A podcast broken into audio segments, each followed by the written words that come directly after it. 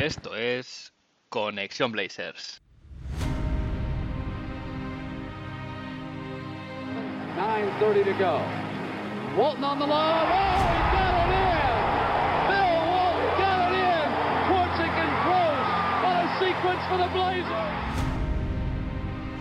Nice play by Kersey.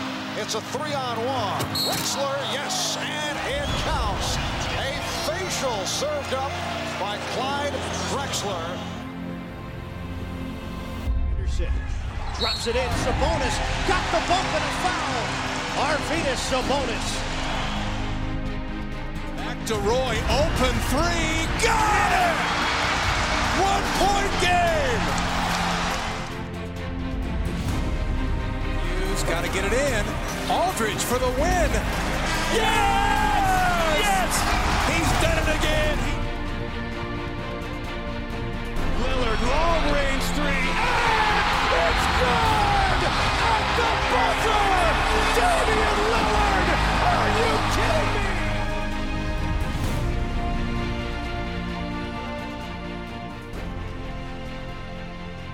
Bienvenidos al séptimo episodio de Conexión Blazers. Soy Héctor Álvarez y para empezar la semana bien, toca mirar a Oregón para traerte una dosis de todo lo que necesitas saber del equipo. Este episodio en un poco más de una hora, un rato que se te hará corto. Este es el episodio del balance de la temporada y qué mejor que hacer balance con un invitado en el programa. Hoy tenemos a Ignacio, más conocido como Blazers Fan en Twitter. Hola Ignacio, ¿qué tal estás? Buenas, buenas Héctor. Pues encantado, encantado de estar aquí. Eh, agradecer en primer lugar la invitación y con ganas de charlar un poco acerca de, de nuestro equipo, ¿no? Exactamente. Eh, antes de empezar, Ignacio, una pregunta casi a rigor. ¿Cómo te haces de los Portland Trail Blazers? Sí, pues a ver, mi historia básicamente a mí el baloncesto siempre me ha gustado, pero sí que es de verdad, sí que la verdad que yo, yo de pequeño siempre di un poco más por el fútbol, yo jugaba al fútbol y tal, pero eh, seguía el baloncesto, sobre todo el baloncesto europeo, y en cuarto de la ESO yo voy a estudiar a Estados Unidos y bueno, pues voy a estudiar a Oregón y ahí un poco empiezo a seguir más ya lo que es la NBA y pues elijo equipo, pues elijo el equipo del estado, ¿no? Me hice de, los de los Blazers y, y bueno, pues tuve la oportunidad de ir al, al Moda Center y bueno, a partir de ahí ya empecé a seguir al equipo mucho más a partir de, de ese año y ya los últimos 3-4 años ya sí que veo todos los partidos y, y bueno, pues sigo más de cerca la actualidad de- del equipo. Elegiste bien y vaya suerte, Sí. ¿no? Eh, había Sí. ambiente en el moda. eh, Joder, sí fue. En la tele siempre se ve como que es una Sí. caldera. Sí, no, no, fue encima, fue un partido, fue un Golden State eh, Blazer y encima fue, o sea, fue justo el primer año de, de los Golden State Warriors que- bueno, año que gana el primer anillo, ¿no? El, el primer año ya de Curry con, con Clay fue, no, me, no recuerdo si era el último o el penúltimo año de la Marcus, yo creo que fue, que era el último año de, de la Marcus en, en Portland y no, no, el ambiente fue, vamos, era como dices, una caldera, sí, sí, sin duda. Sí. No, una, una experiencia, sin duda, tiene que ser una pasada. Yo Sí. tengo ya unas ganas de ir que, Sí, que sí, no sí, veas. sí, sí, sí, sí, sí. A ver si, a ver si para cuando toque es, es un buen partido y en una partido. temporada un poco mejor que esta también, ¿no? Sí, sí, sí, sí. Eh, Después de cómo ha ido todo, eh, ¿tú, tú qué balance haces en la temporada? ¿Te- te- ¿Lo que te esperabas? eh, Hmm. ¿Ha ido mejor? ¿Ha ido peor? Sí, no, yo era una temporada en la que tenía ilusión porque creo que se hizo un buen trabajo en, en la agencia libre, ¿no? Eh, llegó un jugador como Robert Covington, que era pues un jugador que eh, tenía las capacidades que más o menos necesitábamos, un jugador, un experto defensivo, ha sido el All NBA eh, defensivo y era un jugador con experiencia en playoff también creo que fue una muy buena adquisición. Luego también le dimos la, la mid-level exception a, a Derrick Jones, que también un chico joven, con, Sí. que en Miami había demostrado que, que tenía capacidad de progresión y también con grande, brazos largos, atlético, cosas que necesitábamos, un, un buen, de- Sí. un buen defensor. Y, y creo que se había hecho, y, luego también los mensajes un poco que se daban desde pretemporada, tanto Olsey como el propio Stotts, que dando mensajes de que el objetivo era mejorar en defensa y que se iba a hacer mucho trabajo en ello, pero claro, al final ha pasado la temporada, es verdad que ha habido lesiones, ha habido, ha habido problemas que al final no, no puedes contar con ellos, pero el, rendimiento ha sido malo y ya el, ya el, clímax ha sido unos, unos playoffs, una serie en la que un equipo muy mermado como los Nuggets sin, sus dos guards titulares, pues nos, han superado, nos han superado. Y bueno, al final sí que el cierre inmediato, sí que estoy contento con, la destitución de Stotts, que ha venido derivada de, esta derrota, pero bueno, ya se venía hablando durante la temporada que tenía mala pinta y, bueno, por ese, en ese punto sí que estoy contento porque, como digo, creo que ya el, la, el tiempo de Stotts en el equipo había acabado. Sí, yo estoy de acuerdo contigo. Yo también al empezar la temporada, eh, viendo, claro, es que si lo pones en perspectiva, estás hablando de que eh, lo que tú dices, viene Rocco, viene Derrick John Jr., vuelve Canter, y es que, claro, se van tíos como Wenjen Gabriel, Mario Zonia, Caleb Swanigan, que con todos los respetos, el nivel es. mucho menor a los, que, a los que han venido, ¿no? Eso es. Y yo al principio de la temporada lo, lo comentaba con, con gente del equipo, de decir, para mí si no llegamos a final de conferencia, o sea, tiene que ser el objetivo. A partir de ahí ya no, no sabes lo que te puedes encontrar, Eso ese tiene que ser el objetivo. Sí, no era... creo que creo que, que se intentó replicar un poco el roster de hace un par de años, ¿no? En lugar de Aminu y Hartley, y a Rocco y a DJJ, pero mm. no, no, no, eh, eh, como tú dices, no ha habido trabajo suficiente en defensa. Sí, no, no, totalmente. Es que yo estoy de acuerdo, el objetivo al menos tenía que ser llegar a unas finales. Es verdad que no es un roster que le tengas que exigir ganar el anillo, no es un contender claro, no somos... Es verdad que no es un, no es un roster como pueden ser el de los Nets, el de los Bucks, el de los Clippers, pero sí que es un roster que para pelear con cualquiera, ¿no? Para poder llevar las series a, a 6-7 partidos a cualquiera. Y mm, la sensación durante toda la temporada no ha sido esa, jugar en, en liga regular, ya no solo que no, no estuvimos arriba, sino que es que contra los equipos fuertes es que fuimos muy superados siempre. Y es que no, no, no, no, es, no es admisible, yo creo, para, para el nivel que teníamos en el roster, esos resultados.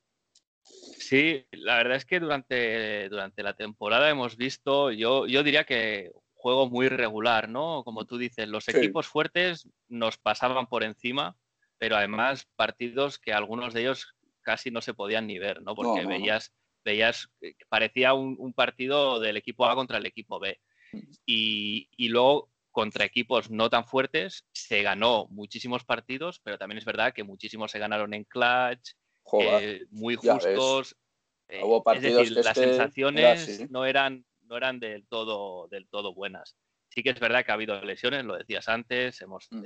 CJ 25 partidos fuera, eh, Nurkic 35 partidos fuera, Zach Collins toda la temporada, fuera. Mm. Pero bueno, yo creo que aún así, eh, la última mitad del, bueno, no última mitad, pero la última parte de la temporada ya sí que han estado todos y aún así en defensa el equipo ha hecho, ha hecho aguas gran parte De, los minutos, ¿no? Sí, sí, sí, sí, sí. Totalmente, totalmente. Sí, después, bueno, a ver, hemos visto que ha habido el trade esta, esta media temporada, que mandamos a Hood y a Gary Trent Jr. a cambio de Norman Powell. Eh, no sé cómo lo viste tú. Yo, por mi parte, creo que Hood. Eh, me, tengo muy buen recuerdo de él de hace un par de años, pero. La este lo mató. Sí, exactamente. Sí, ha perdido, ha perdido toda, toda explosividad, eh, no la tenía, ¿no?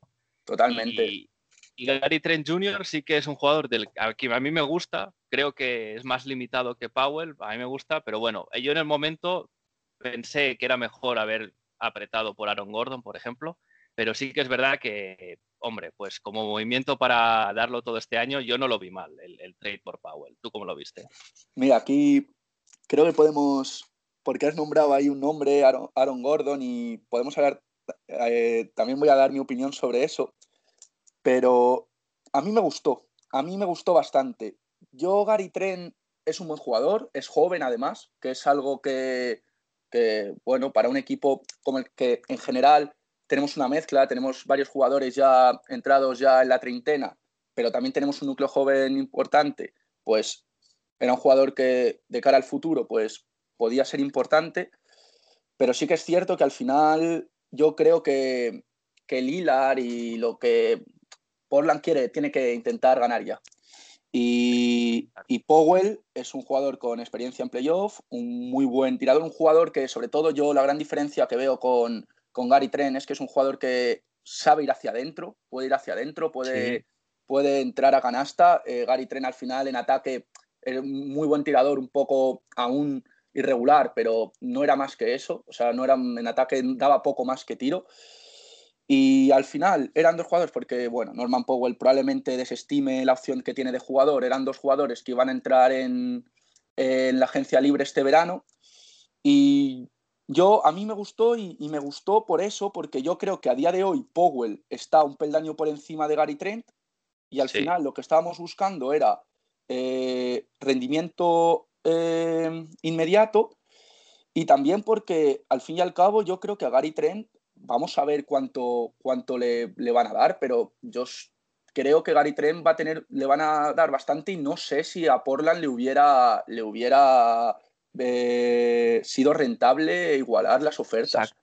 Exactamente. Es que Además, era, restringido, que casi te obliga, ¿no? Si te lo quieres quedar, casi te obliga y, al menos Powell tú le haces la oferta que quieres y si él se va a otro sitio, pues se quiso ir y ya está, ¿no? Sí. Pero sí que es verdad que al ser restringido eh, es que casi tienes que igualar todo lo que te venga, a no sé que sea una locura. Claro, el tema de, Gary, además, ya él ya rechazó, eh, Portland tenía derecho de hacerle una, una extensión, de ofrecerle una extensión, Portland, no recuerdo exactamente cuánto era, pero era en torno a unos 14, 15 millones durante 3, 4 años y, Gary Trent lo rechazó, pues seguramente porque él sabe que, le iban a ofrecer, le iba, otros equipos le iban a ofrecer más en la agencia libre.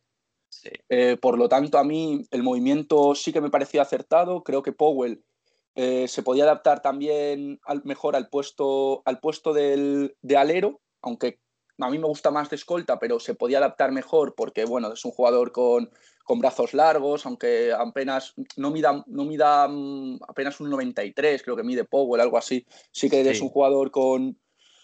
con mucha, envergadura. Eso es, mucha envergadura. Y, y así, pero... Y, lo que mencionabas de, de, Aaron Gordon, yo con Aaron Gordon...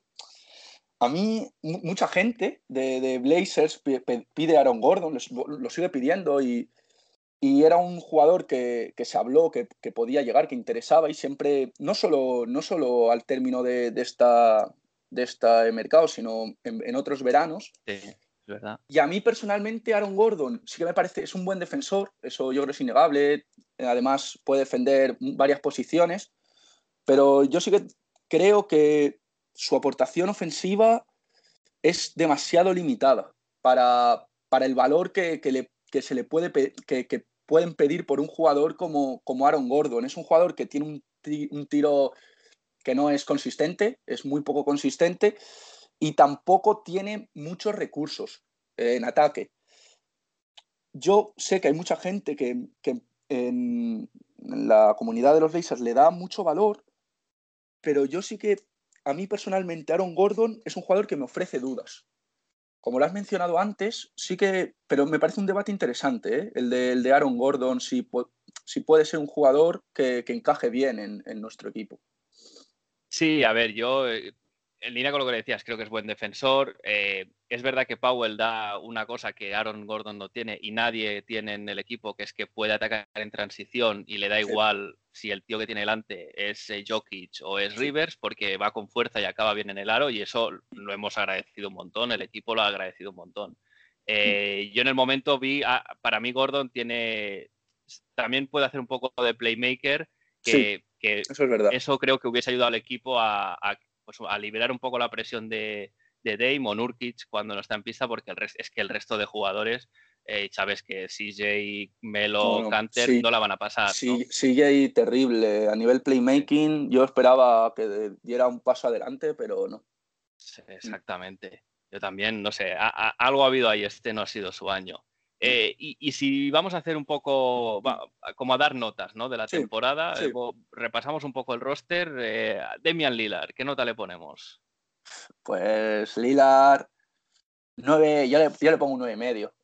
no le pongo un 10 por ese tramito que tuvo en la temporada cuando estuvo tocado, que, que bajó un poco el nivel, ¿no? Esos fueron, no sé, dos, tres semanas. A eso, por eso no le pongo el 10, pero un 9,5. y medio. al final, pues yo creo que el que ha salvado en los últimos años el trabajo de, de Stotts ha sido, ha sido él, no, no hay más. Eh, es que partidos, se me vienen ahora mismo a la memoria, partidos como, como el de los Pelicans, que íbamos, no sé si en el último cuarto 15 o 17 abajo y 17 abajo, 17 abajo, ¿no? El de, Bull, el de los Bulls, que mete 6 puntos en, en, 15 segundos, o bueno, en lo, lo, que ha hecho en playoffs, el partido, el, el tercer partido, ¿no? O cuarto partido, ¿no? El de, las, el de las dos prórrogas. Bueno, en general la serie que hace, pero en especial el, el, Sí, el, quinto fue. El, quinto, fue, vale, eso es, sí, el quinto, el de, la, el de las prórrogas y, y, bueno, pues sí, un 9 y medio. Sí, yo también, ¿eh? a Dame le doy un excelente. Eh, poco más se le puede pedir. Eh, una pena ese tramo que decías de dos semanas, tres semanas, se cayó. Sí, para el MVP también. Eso es, eso es. No, no, lo hubiese ganado, ¿no? Porque al final, pero bueno, eh, oye, nunca está de más, ¿no? El, está, es la posibilidad. Después, eh, CJ, eh, hmm. que, y para mí, suspenso, es decir, no por números, porque, claro, miras los números, miras el box score y dices, hostia, este tío hmm. Ha, jugado bien, pero ha estado, empezó muy bien, antes de lesionarse. Empezó al mejor nivel de su carrera. De su carrera, exacto. Y después no ha, no ha encontrado, nunca ha encontrado otra vez el ritmo y en playoff eh, ha, bajado más todavía. Sí. Sí, yo igual, igual no le suspendo, pero le apruebo por la mínima por eso, porque un poco estaba dando el mejor nivel y tuvo la mala suerte de, de tener la lesión, pero totalmente de acuerdo. Yo era un jugador en el que tenía mucha confianza, sobre todo que en playoff pudiera ser si Dame recibía más, más defensa, ¿no? Más, eh, más cuidado de, por parte de Denver, que fuera él el que diera un paso adelante, como hizo, hizo de hecho hace un par de años en ese Game 7 y en esas series magníficas que hizo. Y la verdad es que no, no, hemos visto nada de eso, todo lo contrario.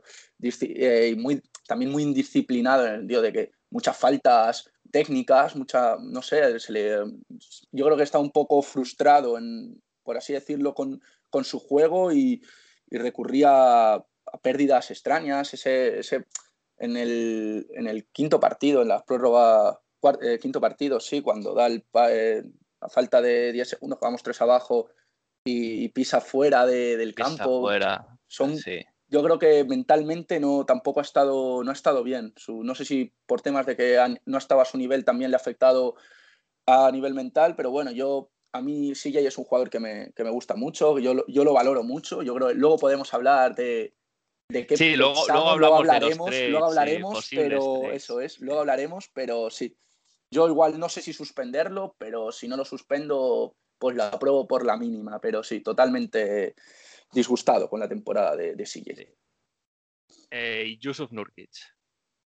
Yusuf Nurkic. Eh, otro que a, mí Yusuf me, gusta mucho y, y al final viene de, haber jugado el año pasado unos pocos partidos, no sé si fueron 10, 12 partidos los que pudo jugar cuando en la, burbuja. Eso es. Y aquí nada más empezar, es un jugador que además tuvo los problemas de que falleció su, su abuela, creo que era, no, no recuerdo muy bien. Su abuela. Su abuela, ¿verdad? Y él ya dijo que mentalmente le estaba, le estaba pasando factura y, y luego, pues nada más empezar la temporada, que no empezó bien, empezó aún pues con esos problemas, tuvo la lesión y, y a la vuelta fue poco a poco cogiendo la forma y sobre todo su último tramo de temporada regular me pareció a un nivel excelente. Los, esos partidos que teníamos que ganar, porque parecía que incluso se nos iba se nos iban las opciones, incluso que no entrábamos ni en playoff, dio un nivel excelente. Y, y, en, los play, y en los playoffs, pues para mí no, no jugó mal porque no, no hizo, no, defendía, en el mano a mano estuvo sólido contra, contra Jokic, pero claro, los problemas de faltas que tuvo en todos los partidos, menos, menos en dos, nos, nos hicieron muchísimo daño. Como él dijo, él no estaba del todo, no estaba a gusto, ya lo dijo nada más terminar el, el, sexto partido, ¿no? Cuando nos eliminaron, que él no había estado a gusto, sobre todo con su participación, que se sentía eh, un poco olvidado en, ataque, no, no se pasa. Y yo estoy de acuerdo, yo creo que es un jugador con, con, mucha capacidad, como has dicho, de playmaker, siendo un pivo, tiene capacidad de pase, pero no, no, no, se ha buscado. Y yo, por tanto, ya su temporada le. No sé, yo le daría un, un y medio, un 7, Mm, no, sí, yo también le doy. mal, ¿eh? Yo le doy un notable. Eh, yo, la verdad es que Nurkic, para mí, yo tengo debilidad por Nurkic porque creo que su principal problema es el mismo: eh, son las lesiones y a veces la cabeza, pero a nivel de calidad, lo que le da, lo que da al equipo es, bueno, es, enorme. De hecho, yo lo había comentado en algún episodio atrás, todo el éxito que pudiese tener este equipo dependía de él, porque mm. Dame ya sabemos quién es, es muy bueno, pero el que te da, el, que te da ese paso, el que te permite un paso extra para, para triunfar, yo creo que es Nurkic. Sin, sin un Nurkic al máximo nivel eh, era muy difícil. Y bueno, sí que es verdad que yo la última parte de la temporada, totalmente de acuerdo, jugó muy bien. En playoff eh, jugó bien, eh, tuvo los problemas de faltas, algunas faltas, bueno, bastante, bastante imperdonables, pero eh, un poco lo que decías, tuvo beef con Stores en algún punto de la temporada, recuerdo eh, un partido de que justo al volver, que Stores había dicho en rueda de prensa, ¿no? Nurkic iba un poco a su bola en defensa, Nurkic contestaba diciendo hay que ser más agresivo. Hay que ser más agresivo, sí. Que para mí tenía toda la eh, razón del mundo. Sí, sí. Nurkic, es que era, era, así. Se le ha visto frustrado. Entonces yo creo que un Nurkic sin frustración puede hmm. ser, puede ser muy, muy, muy interesante. Veremos, a ver. Sí, sí, sí. Norman Powell, ¿qué, le ponemos a Powell? A ver, eh, yo, a mí Toronto es un equipo que me gusta verlo y lo veía bastante, este año lo he visto bastante. Y yo cuando vi, veía a Powell, decía, joder, este es un jugador que tiene muchas cosas. Y podía esperar, un, igual esperaba un pelín más de él, por lo que le había visto en, en, Toronto, que había estado a un nivel excelente, sobre todo en el triple. No, no sé por qué, Aquí no, no ha estado del todo acertado, tampoco ha estado mal, pero no, no ha estado acertado, ha fallado en momentos importantes, pero bien, o sea, me ha gustado. Creo que nos ha dado, nos dio un puntito más al equipo. Yo creo que nos dio esa capacidad de creer de que podíamos hacer algo más. Yo creo que Dava fue capaz de eso. Y en defensa, no, sin ser un excelente defensor, creo que, creo que lo hace, que lo hace bien. Así que bueno, yo igual un también eh, alrededor de un seis y medio, siete, siete, yo creo que es, puede ser su nota. Sí, yo creo que en algunos momentos me ha dado la sensación que no se acababa de adaptar del todo bien. Mm. No sé si él es poco expresivo cuando lo ves jugar, entonces no sé si es eso o tampoco tenía pocas jugadas preparadas. Yo creo que Stotts no lo aprovechó del todo bien, todo lo que mm. nos podía dar. Eh, entonces, como tampoco creo que sea 100% culpa suya, esperábamos más, estoy de acuerdo contigo, yo también le pongo bien, un 6, 6 y mm, poco. Em, entonces el siguiente sería Covington, ¿cómo lo has visto?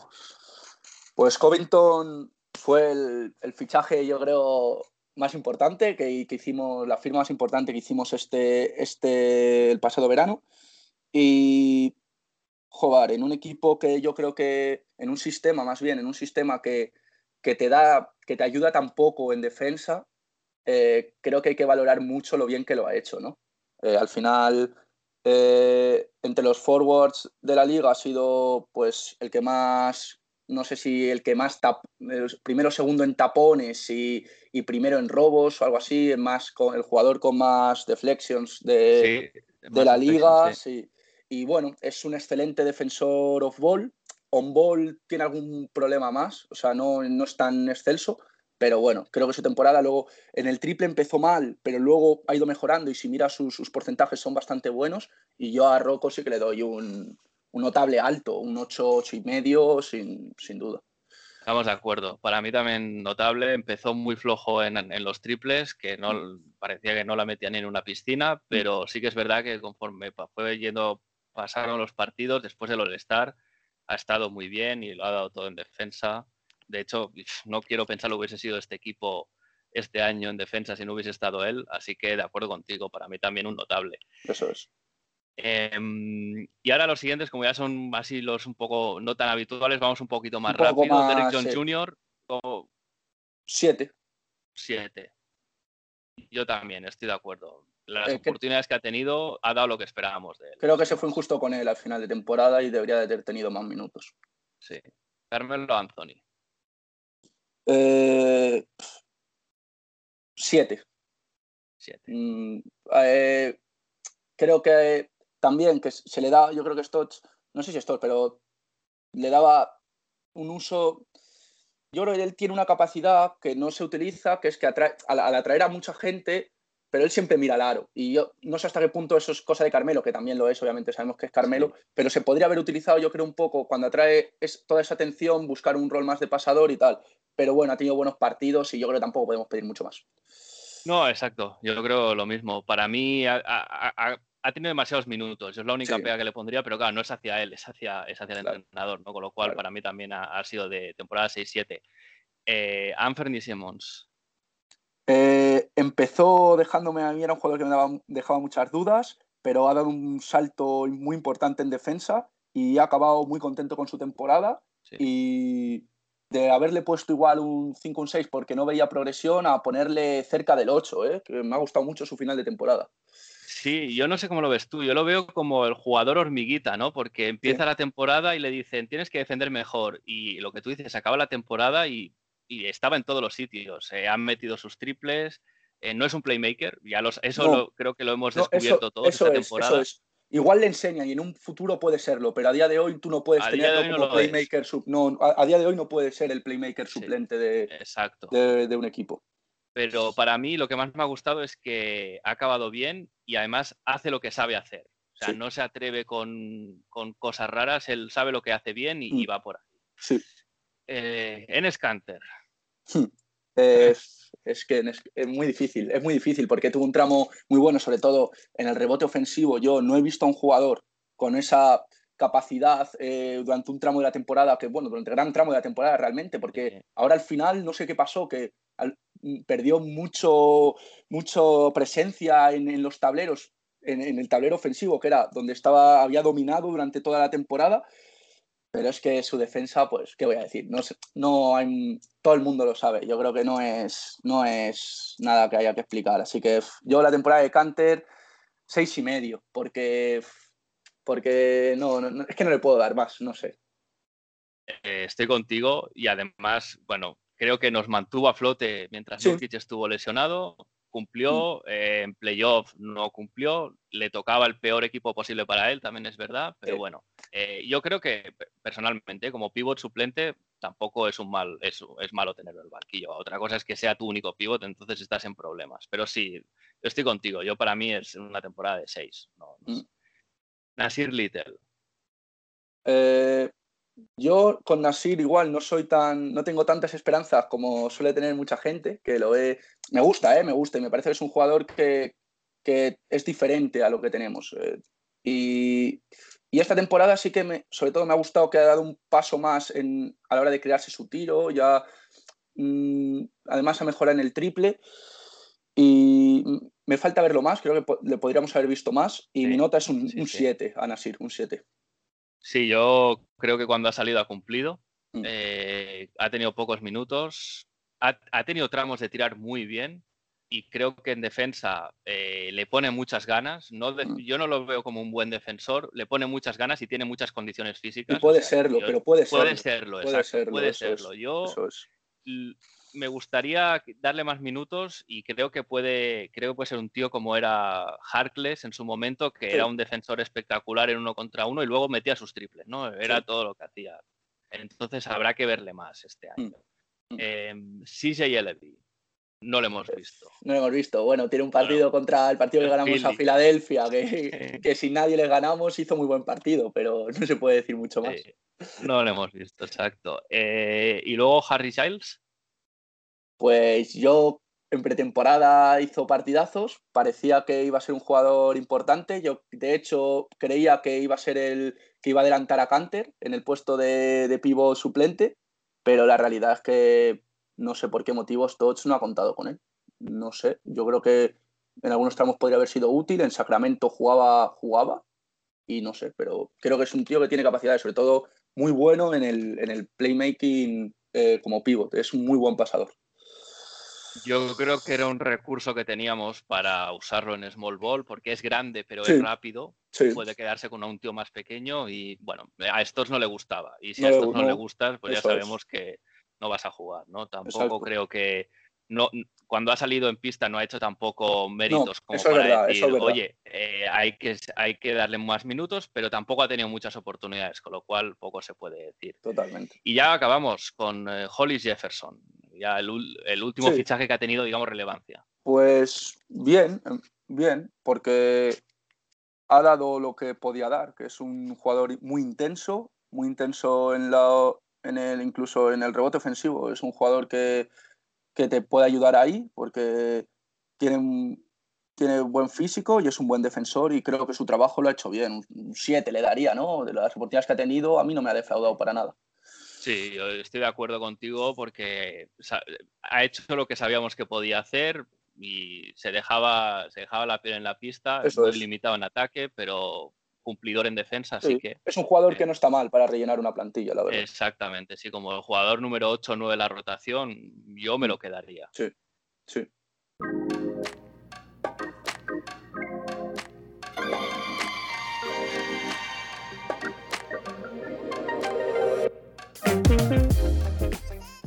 Bueno, pues ahora, ahora toca, toca el, el, gran amigo que ha sido en esta temporada de la mayoría de la afición, que ha sido Terry Stotts? Eh, un 2, yo no le pongo más de un 2, no puedo. Un, Es que ya las últimas temporadas me ha venido defraudando, ya desde el momento del 4-0 con los Pelicans, en el que fue incapaz de ajustar una doble defensa, ya empezaba a oler mal su, su puesto. Bueno, para mí me empezaba a oler mal, para la... Para para los propietarios han, necesitado cuatro años, pero, pero bueno, es que es, año tras año con, haciendo hasta el año que se llegan a las, finales de conferencia, llegas contra unos Golden State sin Kevin Durant y te barren 4-0 y, y habiendo, yendo por delante con dobles dígitos en todos los cuartos, cuartos ¿sabes? Que hasta, hasta en las mejores temporadas ha, ha, habido cosas que dices, es que se puede hacer más. Sí, yo creo que Stotts eh, si hago un poco balance de lo que ha sido su tiempo en Portland, las ocho temporadas que ha estado, ha, hecho, ha entrado, no, ha estado nueve, perdona, ocho en playoff, una, no, una no, una no, y de los ocho en playoff, eh, cinco primeras rondas, dos segundas rondas y las finales de conferencia que comentabas. Yo creo que es un buen entrenador para, para tener un equipo competitivo, pero si quieres ganar, no es tu entrenador.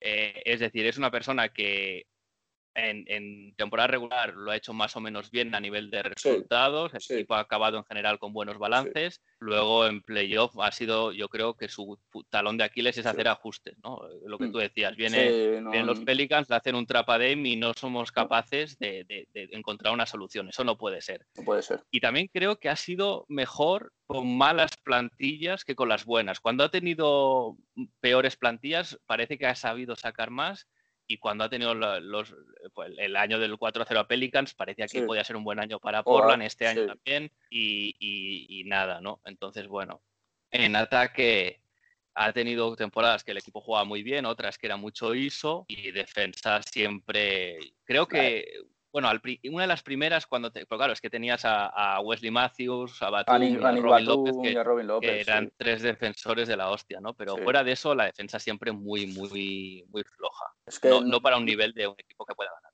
Nunca se intentaba nada, es que era siempre lo mismo, nunca se intentaban cosas diferentes.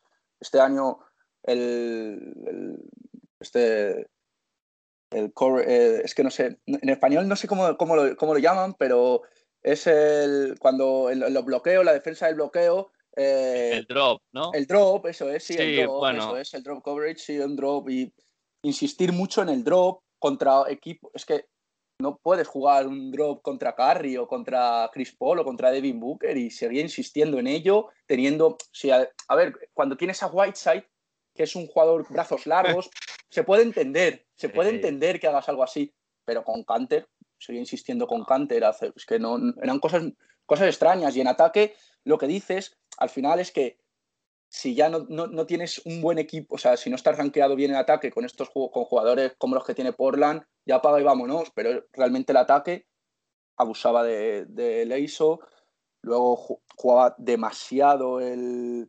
O sea, la idea era bloqueo, un bloqueo, venía el grande bloqueo y a ver qué pasa. El, jugadores, los, los, forwards eh, en las esquinas, básicamente, en plan, Derrick Jones eh, se le utilizaba mucho como un eh, tirador. Es que no puedes hacer eso, es que no tiene sentido alguno. No puedes. Esa ha sido una de mis mayores frustraciones, el, que se empepinase en poner a, a John Jr. En, el, en, la esquina cuando no es un tirador. Ah, tiene, días buenos, pero la no es un tío fiable. No te las va a meter. Eso es, totalmente.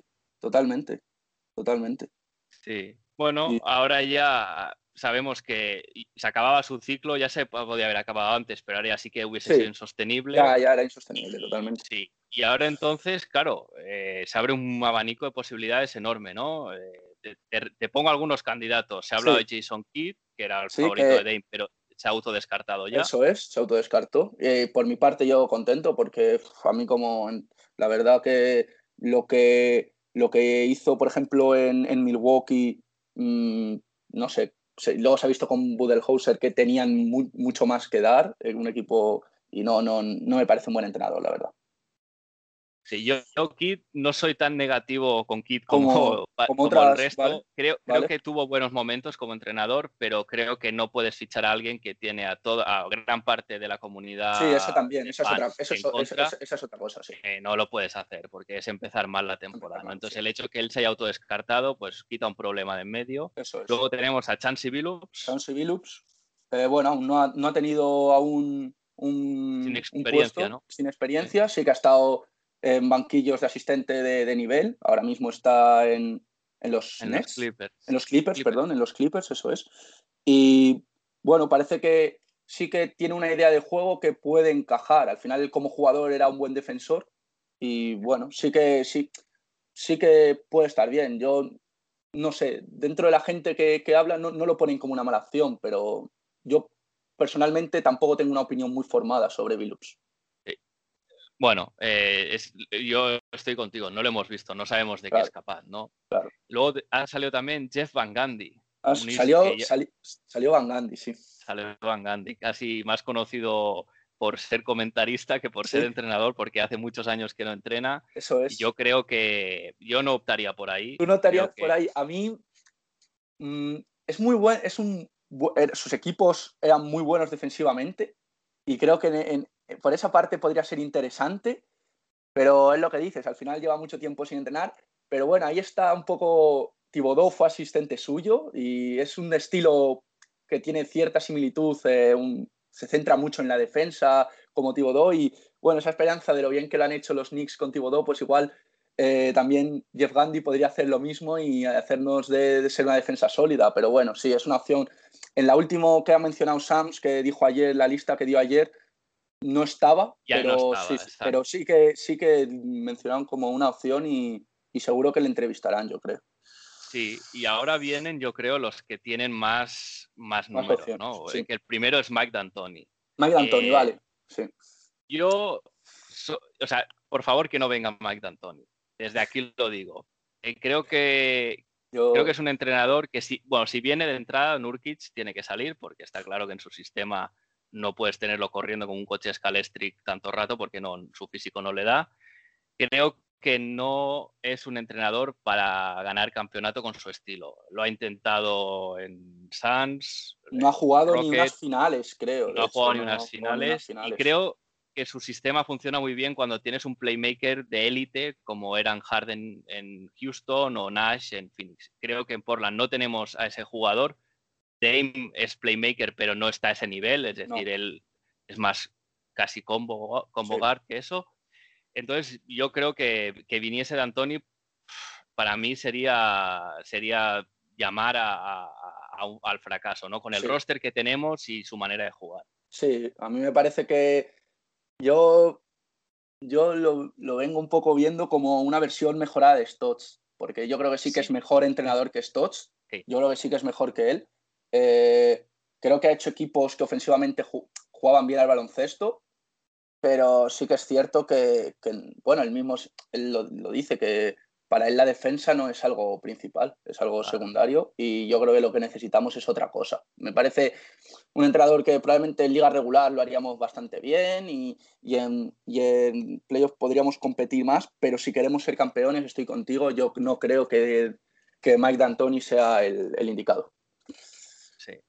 Y ahora viene un nombre que a mí me ha sorprendido mucho cuando ha salido, pues ha salido hace, hace nada, pero me ha gustado, que es el de Becky Hammond. Sí, sí, sí, sí. Sí. Eh, la verdad que a mí sí que me. Joder, puede ser muy ilusionante, porque. exacto, esa es la palabra, sí, sí. Es ilusionante. Eh, yo, obviamente, eh, no, la hemos visto como, como entrenadora, lógicamente, sería la, la primera, pero bueno, al final es discípula, ¿no? De de, Greg Popovich, que eso siempre suena bien. Y, yo creo que sería interesante. Yo de los nombres que se han dado es un nombre que a mí me gusta bastante y a mí sí que me, ilusionaría eh, que, viniera. No, no, sabemos exactamente qué es lo que, lo, que puede dar, pero dentro de lo que ha sonado me, me gusta bastante. Sí, yo, si hay que traer a alguien que no tenga experiencia como entrenador, es decir, para traer a Billups, yo me, la, me arriesgo con Becky Hammond, que como tú dices, ha tenido el mejor maestro que podía tener. Eso es. Y además en la liga tiene muy buena reputación por mm. parte de todo el mundo. Eh, yo creo que se le puede dar una oportunidad. Sinceramente, mm. los nombres que he visto, si yo ahora fuese Olshay, diría, si quieres el trabajo es tuyo. Mm. Sí, sí, sí, sí. Por lo visto la van a entrevistar, eso ya eso parece seguro. Y también la entrevistará Orlando y veremos, veremos a ver qué, qué pasa. Pero sí, sí, parece una acción muy, muy interesante. Sí, y, esta elección será importante luego para ver cómo construimos, cómo se construye el roster para la temporada que viene. No, no, es que es, capital, es capital. Yo creo que es capital para, para el devenir de la franquicia porque el tiempo de, de Dame se acaba. Exactamente. Porque es así y al final. El Prime es, una ventana corta. Es, una ventana corta y, y, yo creo que esta elección es la más importante de los últimos años de, para Portland. Creo que al contrario que lo que dice mucha gente, creo que el entrenador es muy importante. No, no creo que mucha gente dice, nada, en la NBA da igual, el yo no estoy de acuerdo, yo creo que es muy importante. Y bueno, es que se pueden poner muchos ejemplos de los últimos años de equipos que, que, el entrenador ha sido el que ha hecho al equipo dar un paso, un paso hacia adelante. Y muchísimos ejemplos, hay muchísimos, es que hay muchísimos. Y, y creo que acertar es algo importantísimo, clave para el futuro. Sí, exactamente. Pues vamos a ver, ¿no? Un poco qué, trae esa off-season a nivel de, construir el roster. Quiero empezar por Powell, porque yo creo que el hecho de que se pueda retener o no a Powell marcará también si se tradea o no a CJ, porque yo creo que a los dos no tiene sentido quedárselos. Entonces, em, voy a aprovechar y meto aquí un comentario que, había en iBox de Cypax, que es uno de los oyentes eh, habituales, que, que dice. Pues ya tenéis vuestro deseo. Stotts a la calle, que ya tocaba. Un mutual agreement de esos, pues cabeza de caballo entre las sábanas. A ver qué nos traen ahora. Lilar parece que lo tiene claro. Bueno, sabemos ya que quién no será. Para la temporada que viene, a ver qué hacéis con Powell. No me extraña que os haya dejado fríos. Estaba súper adaptado en los Raptors y no ha sido lo mismo en Portland. Pero es un tirador de 18-20 puntos por partido, que defiende el 2 y el 3 y va a pedir mucha mantequilla y no tenéis espacio. ¿Tú renovarías a Powell? Depende a qué precio, ¿no? Pero yo por menos de, por un contrato de menos de, de 25 millones, yo sí que lo renovaría. Yo pondría ese límite, entre los 20 y los 25, ya más de ahí yo ya no, no, le, no le daría, pero, pero hasta creo que es importante y creo que se tiene que hacer ese esfuerzo, darle, yo qué sé, si le tienes que dar 22 kilos, yo sí que haría ese esfuerzo si de verdad queremos, queremos seguir creciendo porque yo sí que confío en que el año que viene, ya un poco más adaptado, de ese salto Powell también que, nos vendría de lujo. Sí, yo también, yo le renovaría, creo que el, igual que cambiamos de entrenador hay que cambiar el roster, entonces para mí, para mí sí, hay mm. que, hay que renovarlo y siempre con la premisa de que entonces se busque un trade por, por CJ, que es, es el, la pregunta del millón. ¿Qué hacemos con CJ mm. y, quién, puede, quién puede venir a cambio? Porque, ah, claro, CJ el problema es muy buen jugador. Yo creo que es un jugador de élite a nivel ofensivo. Defensivamente no lo es, ya lo sabemos todos. Pero eh, tiene, tiene el problema de, primero, su edad, ¿no? Que tiene, bueno, hace 30 años para cuando empiece la temporada que viene. Tiene tres años de contrato a casi 100 millones. Eh, en total. Y, y, luego que para buscar un intercambio, claro, nosotros, los Blazers, el tema de picks o jugadores jóvenes no nos interesa. Entonces, tienes, que, tienes que comerte un contrato parecido al suyo y ahí es donde, donde la habilidad de Olsi se tendrá que ver, ¿no? Tú, de los nombres que han sonado, como, ¿cuáles, cuáles te, parecen bien, ¿no? A cambio de CJ. Hmm. A ver, eh, yo creo que a, a, CJ, si tampoco hay que, hay que regalarlo, no creo que sea algo que sea obligatorio traspasarlo, da igual, aunque no nos den demasiado. Yo creo que hay que intentar sacar algo acorde al nivel. Y eh, respondiendo a la pregunta, a mí, por ejemplo, Chris Middleton me parecería un jugador que se podría adaptar muy bien a, lo que necesitamos, un jugador que un buen defensor, que no necesita mucha pelota. Eh, igual no es tan élite creándose su tiro como, como CJ, porque ahí CJ es buenísimo, pero tiene capacidades también, es, bueno, es bueno. Y sobre todo, pues es lo que te digo, es más grande, puede defender a treses sin problemas, puede cambiar el 2, el 3 incluso. Es que es, sería una opción interesantísima y sí que creo que vamos a ver bugs que pasa en la, en la serie con, con Nets, pero sí que creo que en bugs CJ podría ser un jugador que les podría encajar. Sí.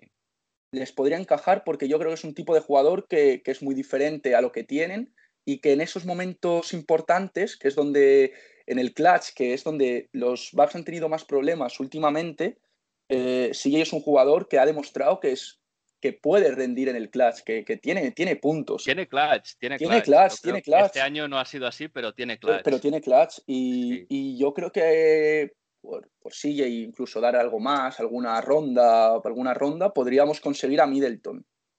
Mm, yo, creo, que es una opción realista, pero Veremos. Sí, era una de las preguntas que teníamos en Twitter también, CJ por Middleton. Y mm. yo creo que depende de lo que haga Bucks, ¿no? Si Bucks hace un buen año que se plante en las finales, no creo que lo quieran tradear. Ahora, si ahora se van para casa solo ganando un partido a, los Nets. Sí, sin Harden los Nets, que yo creo que no hay tanta diferencia. O sea, los Bucks deberían estar, y para mí deberían estar ganando, pero. Yo, estoy contigo, yo estoy contigo. para mí es una serie que a siete partidos la tienen que ganar y se nota, ¿no? El hecho de que si, si ellos les va mal, eh, estoy de acuerdo contigo, eh, Middleton es una persona que es muy buen jugador, es buen defensor, mucho mejor que CJ, pero no tiene la misma habilidad que CJ para construirse el tiro. Entonces, tener a, un, tener a CJ pues, al lado de Antetokounmpo con todos los espacios que eso le puede dar, puede ser un buen recurso para Bucks siempre que les vaya mal. Eh, otro que se hablaba mucho era Tobias Harris, pero creo que la casuística es parecida. Si a los Sixers les va bien, no van a querer hablar de, Similar. trade. Eh, y no sé si, ¿qué te parece? Luego, a mí uno que me asusta un poco, que es el tema por Things. A, mí eso, yo eso no lo quiero, no lo quiero ni ver. Yo tampoco. a, mí por Thingis, en defensa, hay gente que dice que no es mal defensor, a mí en defensa me parece muy mal. Me parece bastante malo. es grande y sí que tiene un poder intimidatorio, pero me parece excesivamente muy lento de pies, no, no sabe posicionarse bien en defensa cuando le viene gente más pequeña, contra grandes se lo comen físicamente, o sea, no puede defender a un pívot porque es, mm, es muy liviano y contra pequeños es excesivamente lento. Y luego en ataque, a ver, en ataque pues sí ayudaría, sería un jugador que para jugar el pick and pop con, con Lillard, dar una segunda opción, incluso el pick and roll también yendo para adentro, estaría bien, pero yo no quiero, no, no creo que sea ese jugador que, por el que traspasaría CJ para dar un paso, un paso más. Estoy contigo. Yo creo que nos quedaría un equipo muy diferente, tendríamos unas variantes diferentes, pero si yo me hago la pregunta, ¿nos hace mejor equipo? Yo creo que no. y luego está todo el tema mental de, de Porzingis, que él tiene sus problemas, se desconecta, se lesiona, que esa es otra. Sí, también, eh, sí, eso es, se lesiona mucho. No, es. es una bala que hay que, hay que esquivar. Sí, totalmente, totalmente, totalmente. Sí, em, y después un par más de preguntas que, había en Twitter. ¿Renovarías a Canter? Eh, tú has dicho antes que igual como pivot suplente, yo creo que como pivot suplente deberíamos buscar algo diferente. A mí la opción, por ejemplo, este año agencia libre Nerlens Noel me parecería que podría estar bastante bien. Es un jugador intenso, muy, muy buen protector del aro y creo que pediría, no, no pediría demasiado. Y Canter, a ver, si, por ejemplo, dar un mínimo a Canter y quedárnoslo ahí como tercer, como tercer pivot, así, porque sí que en liga regular ha demostrado que te puede, en momentos te puede rendir, a mí no me molesta en plantilla. Además, es un jugador que se ve que está muy bien adaptado a la ciudad y a la comunidad y, bien. Pero es que, es, que en defensa, sí, no puedes tener ese boquete ahí. Es que es un problema.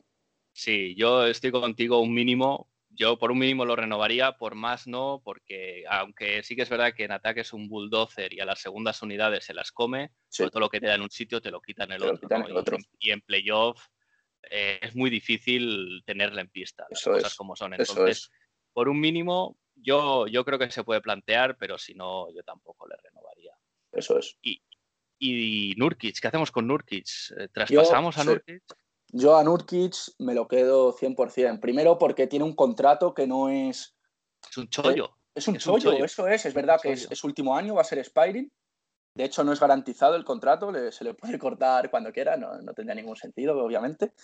Y, y, yo obviamente me lo quedo. Es, para mí, es que para mí cuando está bien, está en el tier por de, hay unos pivots, este, eh, además ahora muy buenos, hay cinco o seis pivots, pero él está inmediatamente detrás de ellos, yo creo, cuando está bien. Sí, sí, sí, totalmente, totalmente. Su único problema es mantenerse en pista. Si, si no tiene lesiones, para mí Em, lo que tú dices es un pivot no de élite, pero es el siguiente nivel. Es decir, está, está muy buen rendimiento y con ese contrato eh, o, te hacen una oferta muy atractiva. Claro, eso es. algo que, dices que no la puedo rechazar o, yo me lo, me lo quedo 100%. Si Porque además es versátil. Sí, es versátil.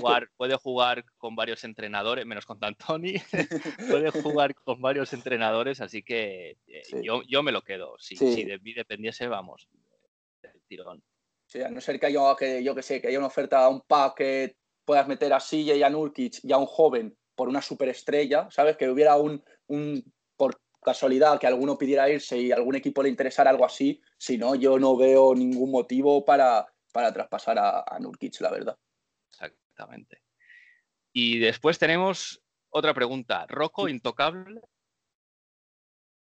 Para mí sí, eh, un poco lo mismo que he contado con, que, he contado con Nurkic. Es un, un caso parecido, no es un buen contrato que, que va a ser Spiring, pero que para mí tiene que es un es que es un caso muy muy similar. Es que yo no veo jugadores que te puedan dar lo que te da él por un, a un valor que te pueda tener un, valor similar, ¿sabes? Yo es un jugador que creo que encaja perfecto. Además, pues en ataque tira bien de tres, que al final, cuando con Lilar y tal, que necesita hacer la pista, la pista grande, te ayuda y yo me lo quedo. Yo también. Para mí es intocable porque es difícil encontrar un jugador en la liga que te aporte lo mismo que él por menos dinero. Yo creo que bueno, si le doy vueltas no, no encuentro ese jugador. y además tampoco hay que olvidar que dimos dos primeras rondas por él, o sea que tampoco podemos deshacernos de, de Rocco así, porque sí. ¿no? Es, un, es fit para cualquier entrenador, porque el tío se deja, se deja todo en defensa, mete sus triples en ataque, poco más se puede, se puede pedir. Mm. Y, y, luego tenemos el caso de John Jr., que tiene ahí su player option. ¿Tú qué crees? ¿La coge? ¿No la coge? Eh, con Stotts hubiera dicho que no la cogía, pero ahora yo, yo creo que la va a coger. Eh, yo creo que la va a coger. No estoy seguro, no estoy seguro, pero yo creo que sí que la va a coger. Dependerá también un poco de a ver quién viene, ¿no? A ver cómo se siente con el entrenador que, que firmen, pero yo creo que la va a coger y puede ser un jugador, para mí es de esos jugadores que a mí me cabe en la plantilla, pero si hay que meterlo en un trade para conseguir algo, pues tampoco lo vería con malos ojos.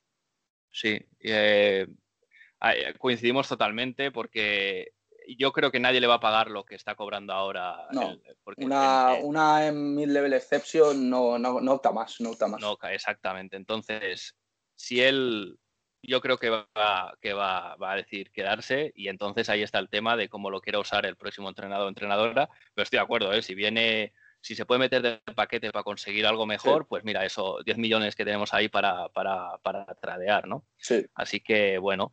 Y luego queda también otro que yo es una incógnita, que es Zach Collins, porque Zach Collins eh, hmm. llega a la agencia libre, pero es restringido. Entonces, Sí, sí. Yo, debo, yo debo, debo, reconocer que tengo debilidad por él. Creo que es un jugador que ha tenido muchas lesiones que no son lesiones de musculares mm, o así que dices, es un tío que a lo mejor es un poco débil. Al final, si te, se te sale el hombro o, te rompes el, tienes una fractura en el pie, creo que son no, es de, no son necesariamente de alguien que sea propenso a lesionarse y creo que tiene un talento espectacular. A mí me gusta. Entonces, entonces yo creo que se le puede ofrecer una renovación a la baja por un año o por un año y luego un team option, algo así, porque tampoco tiene mucho, ha jugado muy poco, no creo que haya nadie no creo que tenga mucho que le vaya a echar dinero. Exactamente. Entonces, creo. por el, yo creo que por lo que puede salir renovarlo debería ser un, un vamos, un no-brainer que se dice, ¿no? Para adelante a la baja. Sí, además yo creo que se adapta muy bien, se puede adaptar muy bien al puesto de, de pivot en, la NBA actual, ¿no? Yo creo que puede jugar de 5 perfectamente, es un buen defensor del aro. Y, es muy largo y en ataque te abre, te abre el campo porque sabe, sabe tirar.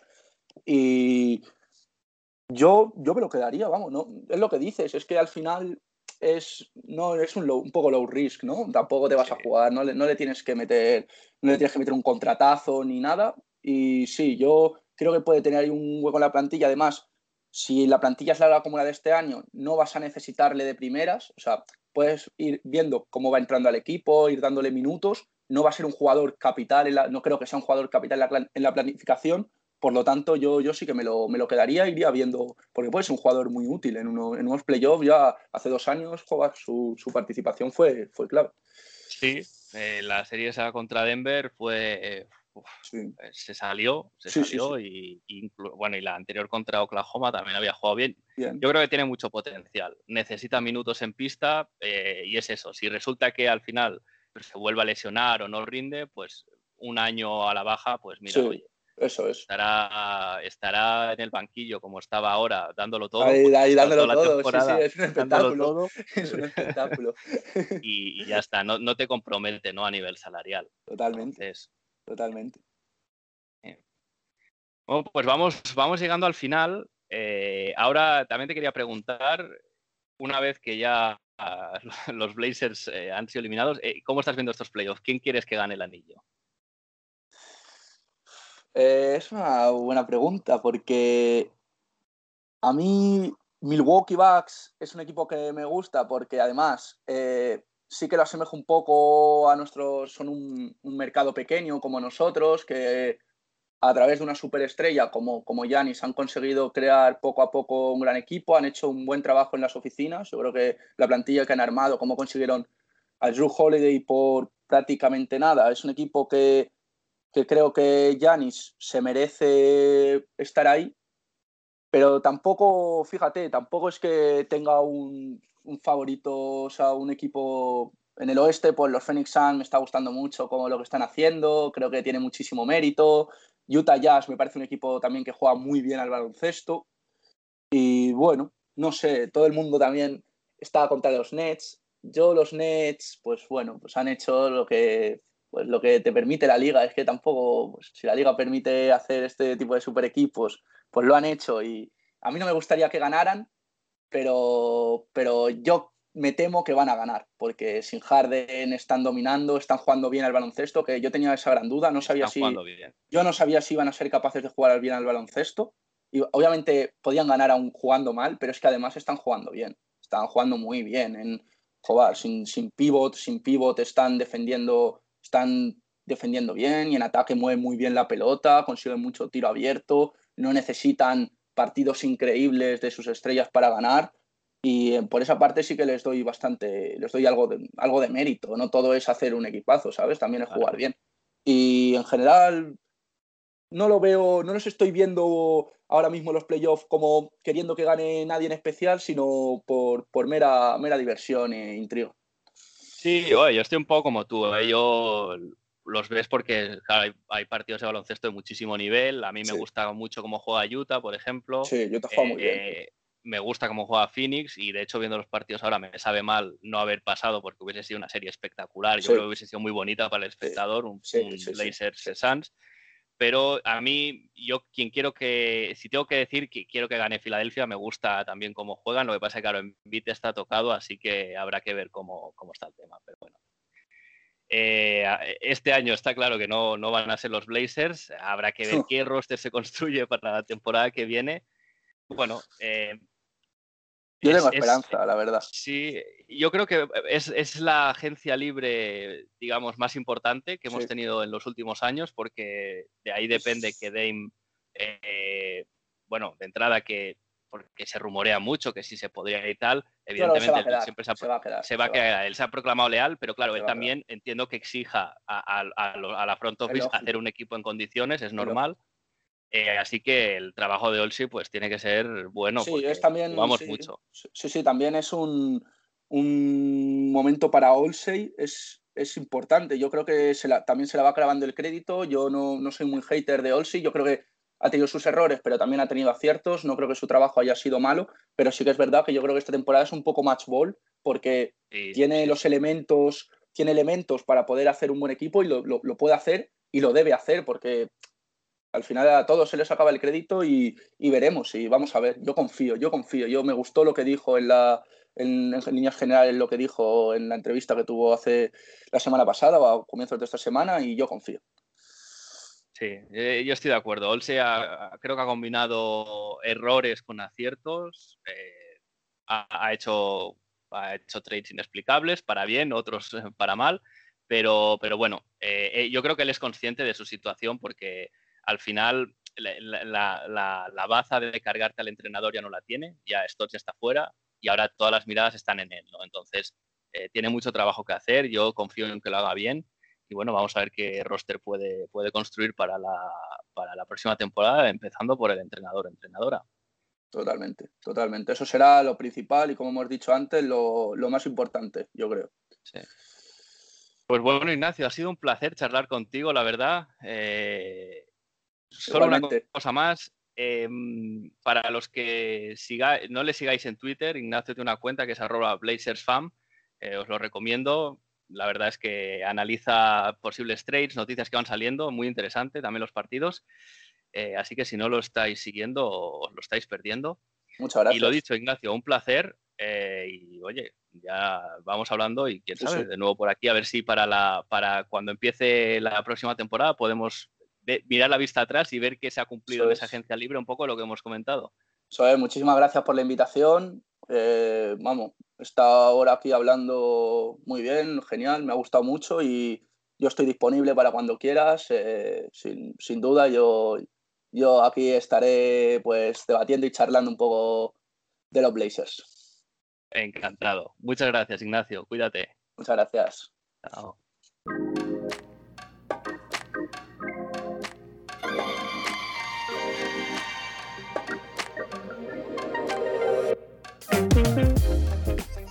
Y no hay episodio sin Dame Time, por lo tanto hay que ver qué ha sido lo mejor, no de la semana, esta vez vamos a ver lo mejor de la temporada.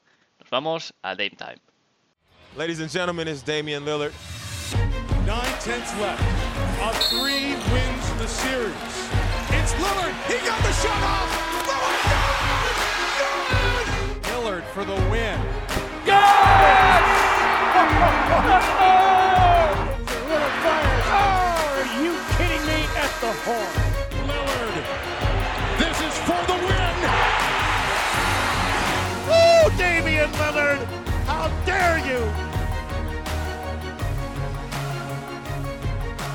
¿Y quién ha sido el mejor jugador este año con la camiseta de los Portland Trail Blazers? Creo que no hay duda, no puede ser otro que Damian Lillard. Dame ha hecho de todo esta temporada. Se ha dejado la vida por llevar a Portland lo más lejos posible. Tiró del equipo con las lesiones de CJ Nurkic. Él mismo ha jugado lesionado. E incluso hubo tramos de la temporada en que ha estado en las conversaciones del MVP. Ha promediado 28,8 puntos, 7,5 asistencias y 4,2 rebotes por partido, con unos porcentajes de 45% en tiros de campo, 39% en triples y 93% en tiros libres en temporada regular. Llegado en los playoffs, mejoró sus prestaciones, 34,3 puntos, 10,2 asistencias y 4,3 rebotes por partido, con porcentajes de auténtico escándalo como 46% en tiros de campo, 45% en triples y 94% en tiros libres. Ha dejado además grandes momentos para recordar, desde game winners, triples desde el logo, incluido el triple All-Star desde media pista que cerraba el partido además, o uno de los partidos más memorables en playoff que se han visto, con sus 55 puntos y 10 asistencias 70% en tiros de campo y 12-17 en triples. Algo solo al alcance de los elegidos como él. Gracias por esta temporada, Dame. Eres el ganador del galardón al que das nombre. Felicidades.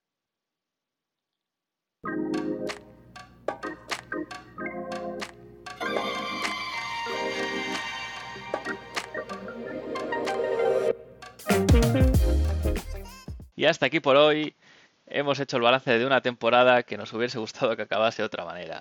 Si tienes algo que decir sobre el podcast, si quieres enviarnos algún comentario, eh, alguna propuesta de trade de CJ, compartir qué entrenador prefieres para la temporada que viene, pues podéis dejar comentarios en iBox, enviarlos al mail connectionblazers.gmail.com. También podéis eh, seguir el Twitter en arroba connectionblazers y, y podéis dejar allí cualquier, cualquier pregunta, cualquier mensaje que queráis que además se puede comentar luego en el siguiente episodio. Os avisaré también de actualidad del día a día de la franquicia para que estéis enterados de todo lo que pasa en esta off-season que se antoja bastante movida. Seguimos conectados hasta la semana que viene.